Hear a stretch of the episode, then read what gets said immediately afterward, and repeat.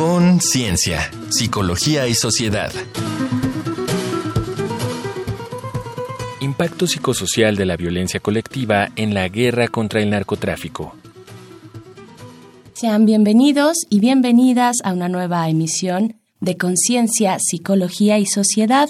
Estamos transmitiendo a través del 96.1 de FM. Por supuesto, esto es Radio UNAM, la radio universitaria, y este es el espacio radiofónico de la Facultad de Psicología en el que abordamos temas desde el ángulo psicológico, por supuesto, con investigadores, investigadoras de esa facultad, así es que esperamos que disfruten esta emisión. Yo soy Berenice Camacho y comparto en esta ocasión los micrófonos con la doctora Tania Rocha. ¿Cómo estás, Tania? Hola, Bere, muy bien aquí en una emisión más de este programa de conciencia, psicología y sociedad y más que puesta para tener esta conversación con, con nuestro invitado de hoy, que eh, es una persona a la que admiro muchísimo su trabajo. Así que, pues, a darle y quienes nos escuchan también, vamos. Claro que sí. En esta ocasión estaremos hablando con el doctor Rogelio Flores Morales. Nuestro tema es el impacto psicosocial de la violencia colectiva en estos años que lleva México en este conflicto armado que busca pues desarticular las actividades del narcotráfico. Así es que, bueno, ese impacto psicosocial que a todos y todas nos interpela y bueno, vamos a iniciar, no sin antes recordarles que se pueden acercar a nuestro sitio de podcast, que es radiopodcast.unam.mx para escuchar esta y otras emisiones pasadas. Así que dicho esto, iniciamos en Conciencia, Psicología y Sociedad.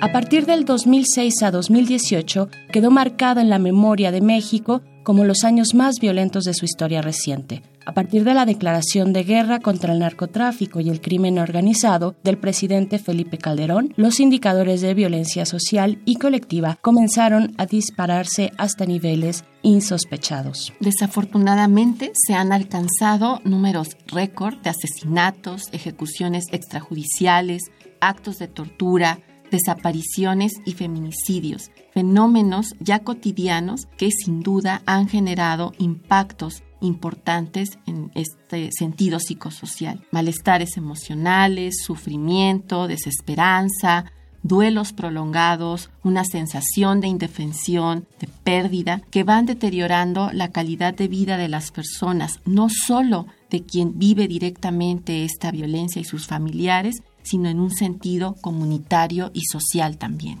Por su parte, los profesionales de la psicología y de la salud mental se saben llamados a dar cuenta de estos efectos y coadyuvar en la atención y acompañamiento de las víctimas. Durante el Foro Nacional sobre Salud Mental e Intervenciones en Contextos de Violencia, realizado en 2017, se afirmó que la depresión y el estrés postraumático son las dos principales consecuencias psicológicas del repunte de violencia. ¿Qué es la violencia colectiva? ¿Cuáles son sus impactos psicosociales en el contexto de esta guerra contra el crimen organizado? ¿Qué estrategias podemos emplear las psicólogas y los psicólogos en México para atender a las víctimas? Para responder a estas y otras preguntas, nos acompaña hoy el doctor Rogelio Flores Morales, quien trabaja en la Facultad de Psicología y también tiene una maestría en antropología social. Él es especialista en violencia, narcotráfico y salud mental y sin duda pionero en investigaciones sobre periodismo y trauma, además de investigar actualmente el impacto psicológico de la justicia en los casos de feminicidio de Ciudad Juárez. Bienvenido, doctor. Muchísimas gracias por estar aquí con nosotras. Es no solo un placer, un lujo tenerte. Tenemos muchas preguntas. Gracias por estar aquí. No, gracias doctoras, gracias por la invitación y, pues es un gusto estar con su auditorio. A mí ya me puso el doctorado, se lo acepto. Doctora, ah, en, pues conducción, expertísima. Por supuesto que sí. Muchas gracias, muchas gracias, doctor Rogelio. Pues empecemos a platicar de esto, que, que además qué interesante el perfil profesional, su perfil profesional muy, muy interesante. Me parece más bien atinado en este contexto en el que nos encontramos ya desde hace varios años en México. Primero preguntarte cómo se define la violencia, cómo se clasifica, ¿no? Los tipos de violencia, ¿de qué estamos hablando? Sí, pues gracias por tus palabras, gracias por tus palabras. Nosotros cuando hablamos de violencia nos metemos en aprietos porque como en todos en otros constructos, otros conceptos, pues como que no hay consenso sobre la definición. Pero cuando hablamos de violencia, a mí me gusta mucho retomar el concepto que se utiliza en la Organización Mundial de la Salud. ¿Por qué me gusta este concepto? Porque eh, de, alguna manera, a partir de ese concepto, surgen ya en términos prácticos políticas públicas, ya hay consensos. Entonces, este constructo de violencia que ahorita les voy a compartir viene de un consenso de más de 160 especialistas de todo el mundo. Entonces, a partir de esa discusión surge un consenso preliminar sobre este concepto, ¿no? La Organización Mundial de la Salud plantea que la violencia es el uso deliberado, intencional de la fuerza física o del poder. ¿No? Hay una intencionalidad en el uso de la fuerza o del poder que va dirigido hacia sí mismo, hacia otras personas, hacia una comunidad, hacia ciertas organizaciones o instituciones. Entonces, ese es el corazón de la violencia, una intencionalidad. Y esa intencionalidad, esa agresión que va dirigida hacia uno mismo, hacia los otros, tiene un objetivo muy, muy claro, que es causar daño. Y la máxima manifestación de la violencia es la muerte. ¿no? Puede ser lesiones físicas, puede ser la muerte, puede ser un ámbito muy amplio. Pero en el ámbito que nos interesa a nosotros, a los psicólogos, es justamente el daño psicológico que puede generar el fenómeno de la violencia. Entonces, bueno, aquí podemos hablar que la violencia es esto. Me parece bien importante, justo, reconocer esta intencionalidad que busca un objetivo, que está vinculado con poder, porque como bien decías, creo que no solo hay falta de consenso, sino además también mucha desinformación en donde se sigue confundiendo con un asunto como de agresividad, de enojo, y, y creo que esto de la intencionalidad, de la complejidad que supone estas relaciones de poder es fundamental. Ahora, en el tema que hoy nos toca, se habla, decíamos al principio, de una violencia colectiva. ¿Qué quiere decir esto y por qué se ha vuelto tan alarmante en el contexto de nuestro país? Y si me permites agregar por qué se vincula pues con este asunto del narcotráfico, ah, ¿sí? Claro que sí. Bueno, rápidamente, la violencia, de acuerdo a los lineamientos de la OMS, eh, la clasifica en tres partes. Violencia autoinfligida, es decir, la violencia que está dirigida contra uno mismo y la máxima manifestación de esto es el suicidio. ¿no? Es la violencia autoinfligida. Después viene otra categoría que es la violencia interpersonal, que tiene dos facetas, la violencia intrafamiliar y la, la violencia comunitaria. Entonces, ahí como que se amplía un poquito el espectro, pero es interpersonal la violencia de pareja, la violencia contra los niños, la violencia contra las personas de la tercera edad o con los vecinos, ¿no? Se reduce a esa parte. Pero la violencia que yo trabajo, que más me interesa, no porque sea más importante, sino porque en términos cuantitativos es la máxima expresión de, agresión que se está manifestando ahora en México, es la violencia colectiva. Y la violencia colectiva se expresa a través de grupos muy grandes, y particularmente de grupos del crimen organizado, violencia de Estado, por ejemplo, violencia de las instituciones, una violencia un poquito más amplia que tiene un espectro de impacto mayor. ¿no? Ya eh, comenzaremos a platicar sobre estas partes numéricas, cuantitativas del desastre que ha generado una guerra contra el narcotráfico que ha sido completamente ineficaz y que ha traído consecuencias negativas en distintos ámbitos de la vida pública. Claro, y si en esta definición que inicialmente nos compartías, pues hay involucrados, o sea, necesariamente tendría que haber involucrados agentes que ostentan el poder, ¿no? Entonces estamos hablando ya de grupos de, eh, de delincuencia organizada y también pones tú del otro lado al Estado mismo, ¿no? Sí, sin duda, porque estamos hablando de grupos de la delincuencia organizada, estamos hablando de violencia colectiva en donde los actores principales sin duda son los cárteles del narcotráfico.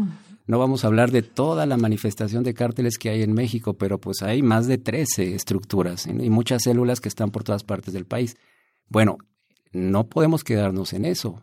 Tenemos que decir abiertamente que desde los dos, desde hace 12 años, desde que la guerra salió a las calles, es decir, cuando el ejército salió en diciembre del 2006, bueno, hubo una serie de cooptación de las fuerzas públicas. Entonces, la violencia no únicamente venía de, las, entre los grupos del crimen organizado, sino también ya intervenían la policía local, estatal, municipal y el ejército mismo, la marina mismo, eh, que son, no todos, desde luego, pero hay un sector de miembros del ejército que violentaron a la población. ¿no? Entonces hay una vulneración y muchas violaciones a los derechos humanos. Entonces el espectro de la violencia colectiva se abre no se queda únicamente en el crimen organizado y se circunscribe al Estado. Por supuesto, ahí están nuestros parámetros iniciales para poder seguir conversando contigo, doctor Rogelio Flores. Los invitamos a hacer una breve pausa, vamos a escuchar este Vox Populi, algunas opiniones de la gente y regresamos aquí a Conciencia, Psicología y Sociedad.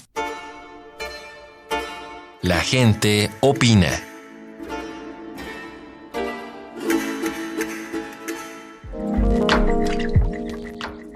Esta semana en Conciencia, Psicología y Sociedad preguntamos, ¿has experimentado o has sido testigo de hechos violentos o actos criminales? Si sí, ¿cuáles? ¿Y qué efectos o consecuencias emocionales sufriste por ello? Si no, ¿conoces a alguien cercano que haya experimentado algo similar? ¿Qué ocurrió? Escuchemos las respuestas. Gabriela Hernández, 19 años. Sí, una vez en el camión, cuando iba camino a mi casa, este, se subieron dos tipos y asaltaron todo el camión completo, el celular y dinero. Económicamente sufrí el celular, tenía un mes que me lo habían comprado y lo habíamos sacado a pagos. Sentimentalmente yo creo que pues todo, ¿no? Porque se juntan todas las emociones. Sientes coraje, tristeza, enojo, impotencia de que no puedes hacer nada porque las autoridades igual están en lo mismo y pues no, no se meten en problemas que, que no le corresponden tal vez. Me llamo Antonio, tengo 20 años. Sí, he experimentado los actos violentos criminales en mi persona. Fue un asalto en el camión. Pues deja cierto trauma de que en cualquier momento pueda volver a ocurrir. Tengo algunos amigos que también sufrieron de eso y algunos compañeros de la escuela. Creo que tal vez sería como el aumento de la seguridad, al menos aquí en la delegación, porque sí se vive con esa preocupación. Laura, 36, sí, la he experimentado y he sido testigo, pues ha sido muy feo. Asaltos, faltas de respeto, nada más. Mucha impotencia porque no sabes qué hacer, no sabes cómo actuar y estrés. Pues me dejó mucha rabia, me dejó mucho coraje y la impotencia de no poder hacer nada porque te sientes frustrado, inseguridad más que nada. Sí, sí le afecta, porque ya salgo y ya siento que alguien te va siguiendo o, o quiere aprovecharse.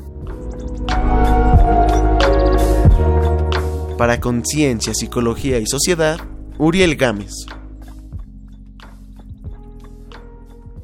Estamos de vuelta aquí en Conciencia, Psicología y Sociedad platicando con el doctor Rogelio Flores Morales acerca de nuestro tema de hoy, que es el impacto psicosocial de la violencia colectiva en este conflicto armado, pues para desarticular a los grupos de la delincuencia organizada por el que atraviesa México. Seguimos nuestra conversación entonces, una vez dicho esto, con el doctor Rogelio Flores Morales. Tania. Sí, creo que es imposible mantenerse al margen, ¿no? Justo escuchando estos testimonios y como señalabas hace un momento, Rogelio, eh, centrarte, decías tú, en esta violencia colectiva, no porque sea más importante o menos, sino justo pensando en la magnitud decías tú, en los datos, en las cifras, ¿cuáles son o cuántas más bien, tratando de entender la dimensión del problema, cuántas son las víctimas que hay en nuestro país precisamente como resultado de, esta, de este conflicto armado contra el crimen organizado y ¿Pensarías tú que hay sectores mucho más vulnerados, o sea, grupos que, que, se han visto más azotados por esta violencia? Sí, e, esa es una pregunta difícil porque hay una cifra negra inmensa por desgracia no hay, no hay una, un conteo claro y objetivo de lo que está ocurriendo en el, en el país. Hay meras aproximaciones y bueno, son, son aproximaciones que son las cifras que todos manejamos, ¿no? Por ejemplo, se hablaba del INEGI, que del 2006 al 2018 han, han habido eh, 238 mil asesinatos, homicidios. Esto es, representa 90 personas asesinadas al día, lo cual es una cifra que estremece, no Así deja es. de estremecer. Es. Lo estamos normalizando en algunos sectores, pero de veras que estremece. Y bueno, se habla, esta es la parte de los homicidios, ejecuciones, están incluidas las ejecuciones extrajudiciales, es decir, donde el Estado interviene por acción o por omisión. Y bueno, el otro gran flagelo de, de la violencia colectiva, sin duda, es la desaparición forzada. Eh, o desaparición forzada o no forzada. Pero bueno, aquí las cifras también se quedan cortas. Las organizaciones no gubernamentales plantean que son muchis- muchísimo más. Pero bueno, en términos oficiales se habla de 37 mil desaparecidos, lo cual a mí me parece que se queda demasiado corto. Hay otra cifra que también me gustaría integrar, que es la cifra de los desplazados internos. Es decir, hay tanta violencia en distintas zonas del país que tienen que emigrar, tienen que salir. ¿Para qué? Para pues, conservar la vida, para, para sobrevivir. Y se hablan de cifras por arriba de los 200 mil. La ONU por ahí hablaba de 300 y tantos mil desplazados internos. O sea, si esto no son cifras de guerra, yo no sé qué son. Estamos hablando de cerca de 500 mil víctimas directas, directas. Y el impacto psicosocial, ya lo hablaremos ahorita, va más allá de la víctima directa.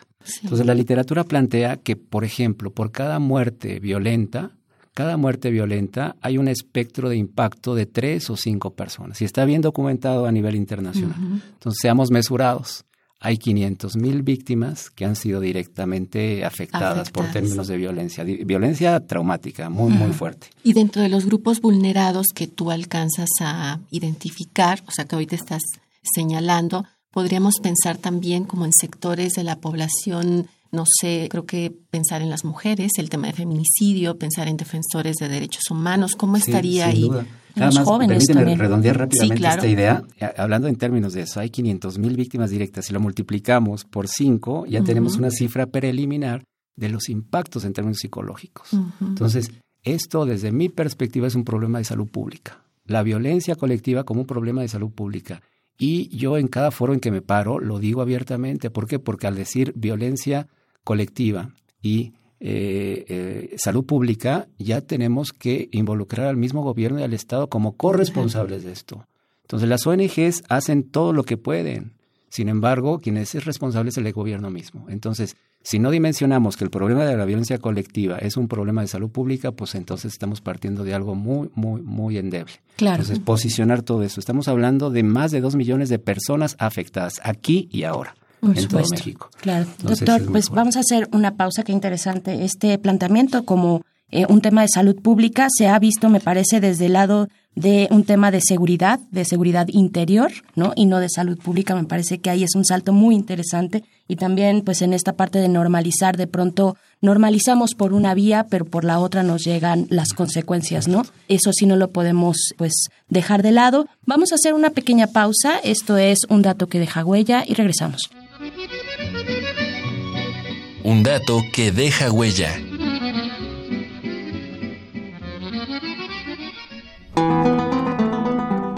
Según datos del INEGI, en México, en promedio son asesinadas 90 personas al día, las cuales de 2006 a septiembre de 2018 sumaban 238 mil víctimas.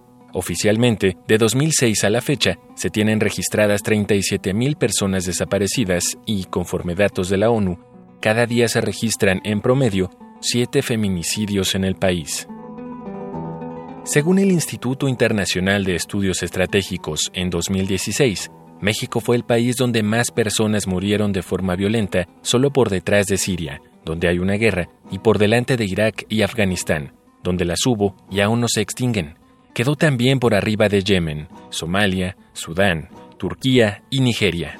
México se ubica entre las cinco naciones más peligrosas para ejercer el periodismo, junto con Afganistán, Siria, Irak y Filipinas. La Comisión Nacional de los Derechos Humanos registra que 130 periodistas han sido asesinados en los últimos 18 años. Conforme la Red Nacional de Organismos Civiles de Derechos Humanos, en el sexenio que acaba de terminar, se documentaron al menos 106 asesinatos y 81 desapariciones de personas defensoras de los derechos humanos. Contáctanos al correo con.cienciaunam.gmail.com o en el Facebook arroba unam.psicología. Estamos de vuelta en Conciencia, Psicología y Sociedad platicando el impacto psicosocial de la violencia colectiva en la situación actual de nuestro país.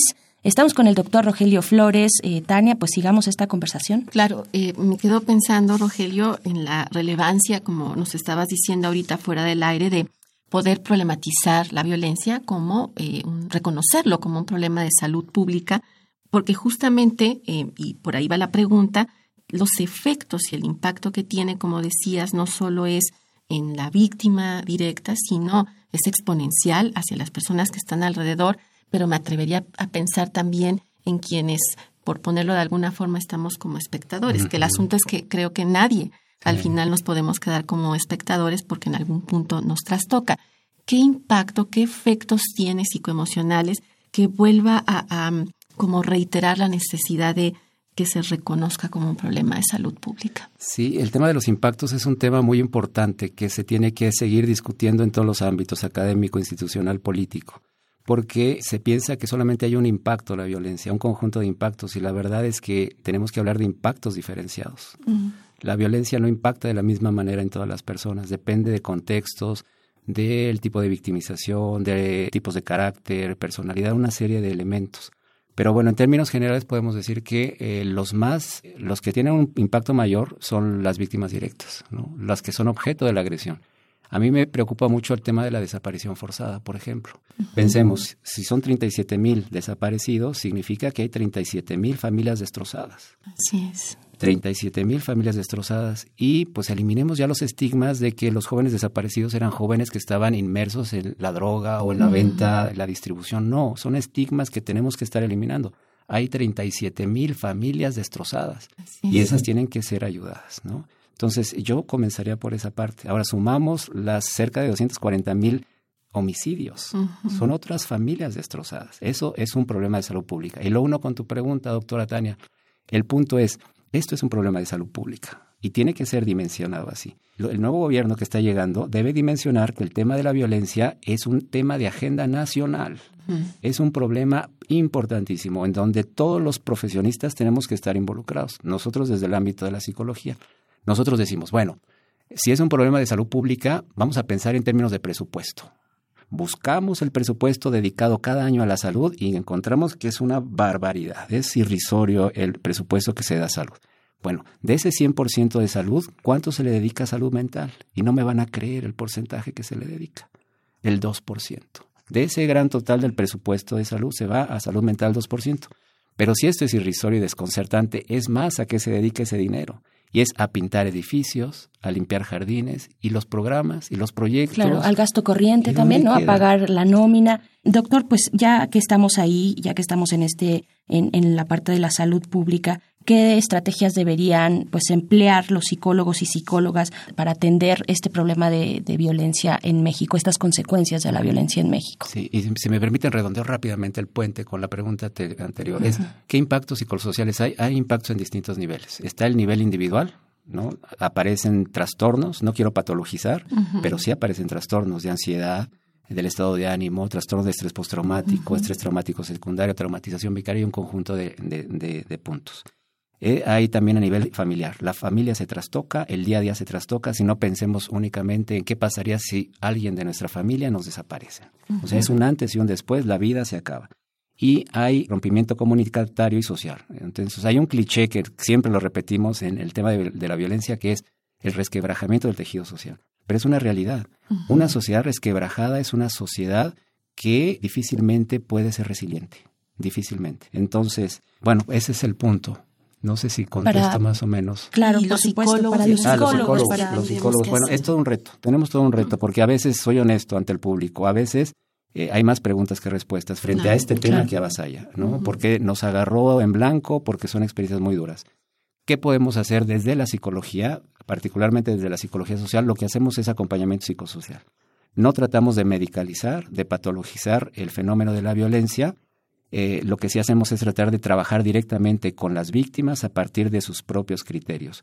No tratamos de, eh, eh, ¿qué decir? No tratamos de únicamente diagnosticar el problema, sino tratar de atacar el problema. Entonces, en ese sentido, pues podemos hacer acompañamiento psicosocial, podemos hacer trabajo de grupo, podemos hacer atención psicosocial desde distintos modelos. No, no tenemos que pelearnos los cognitivos conductuales con los gestalt o con los psicoanalistas. No, no, es un trabajo consensuado, pero tener clara la gravedad, la magnitud del problema. Escuchándote y en lo inmediato pienso si las personas que nos están escuchando podrían tener acceso a algún espacio, a algún lugar en donde si están en medio de una situación donde han sido afectadas por esta violencia, eh, justo para tener esta clase de acompañamiento. ¿Cuál sería? Sin duda, bueno, pueden acercarse a la Facultad de Psicología. Estamos armando un proyecto de atención psicosocial para víctimas de violencia colectiva.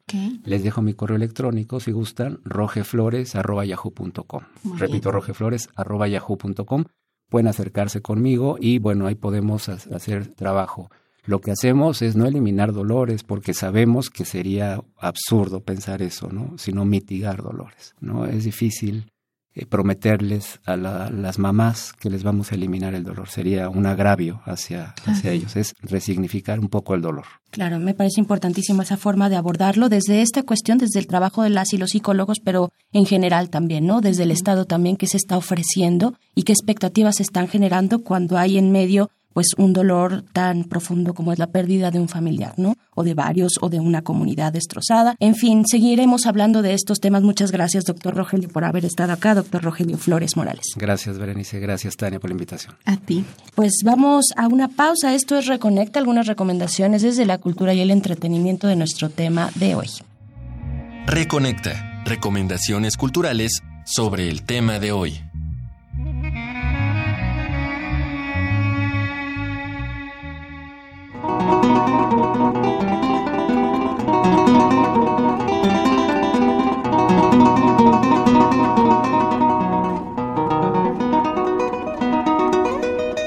La violencia es un monstruo de tentáculos largos. Entendamos cómo se incuba y se propaga leyendo a uno de los autores que más de cerca investigó y vivió el tema, Sergio González Rodríguez, sinónimo de resistencia, valentía y rigor periodístico. Te recomendamos Huesos en el Desierto, una crónica periodística de denuncias sobre los feminicidios en Ciudad Juárez, y Campo de Guerra, libro que analiza la tendencia geopolítica que, con el pretexto de combatir la violencia, ha impuesto el control en los últimos tiempos. Encuentra ambos libros bajo el sello editorial Anagrama. Estas son nuestras recomendaciones cinéfilas. Ayotzinapa, El Paso de la Tortuga, es un documental escrito y dirigido por Enrique García Mesa que visibiliza la lucha de las familias de los 43 estudiantes de Ayotzinapa por encontrarlos, recordándonos el vínculo social que existe entre todos y la importancia de la solidaridad. ¿Y por qué no nos regresamos para la casa mientras? No se puede. ¿Y por qué, abuelo? Porque no se puede. ¡Alto! Tranquilo. Dice que es violinista habría que ver. Desde el otro frente ya nomás nos están esperando que les demos la señal para atacar. Don Plutarco, Genaro y Lucio llevan una doble vida. Por una parte, son músicos rurales y por otra, apoyan al movimiento guerrillero contra el gobierno, cuyos miembros violan y torturan a la población. Conoce esta historia llena de abuso, miseria y sueños de libertad. El violín, de Francisco Vargas, protagonizada por Ángel Tavira, Dagoberto Gama, Gerardo Taracena y Silverio Palacios. Estas fueron nuestras recomendaciones de la semana. Te dejamos con el tema Desapariciones, interpretado por el cantante panameño Rubén Blades.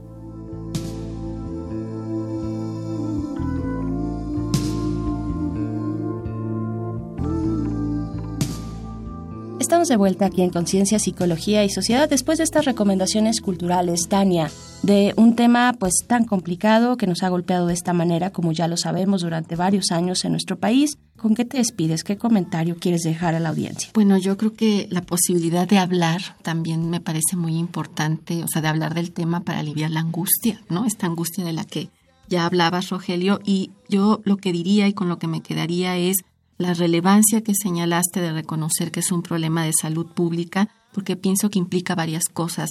Reconocer y dimensionar la magnitud que tiene, la complejidad que implica por todos los factores que están eh, relacionados y, como bien decías, el colocarlo dentro de una planeación tanto de presupuesto como de políticas públicas que no se reduzca a un porcentaje ridículo, sino que realmente pueda pues dar lugar a, una transformación, a, abonar a que esto se erradique. Y pienso también en algo que, creo que es crucial, que estas políticas públicas estén pensadas justo desde el impacto diferencial que también puede tener la violencia. O sea, yo creo que eso, incluso como psicólogos y psicólogas, sería fundamental saberlo. Y ya no hubo espacio para preguntarte, pero lo dejo como una reflexión me deja con, con, la idea de la importancia del autocuidado, y no solo lo digo en términos de la violencia a la que estamos expuestas o expuestos, sino de ser conscientes del efecto que tiene trabajar en esto.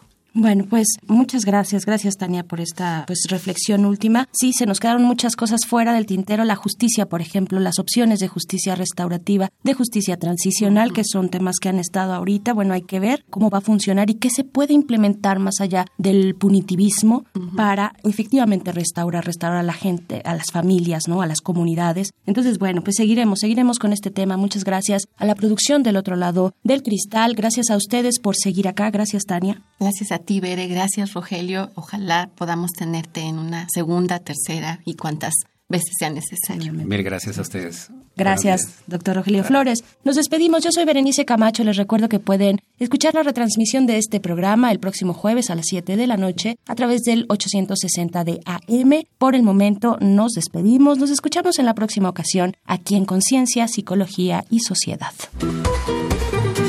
Con Ciencia, Psicología y Sociedad. Del otro lado del espejo participaron Marco Lubián, voz en off, Ana Salazar, guionista, Carmen Sumaya, asistente de producción, Augusto García Rubio, vinculación e información. Producción, Frida Saldívar.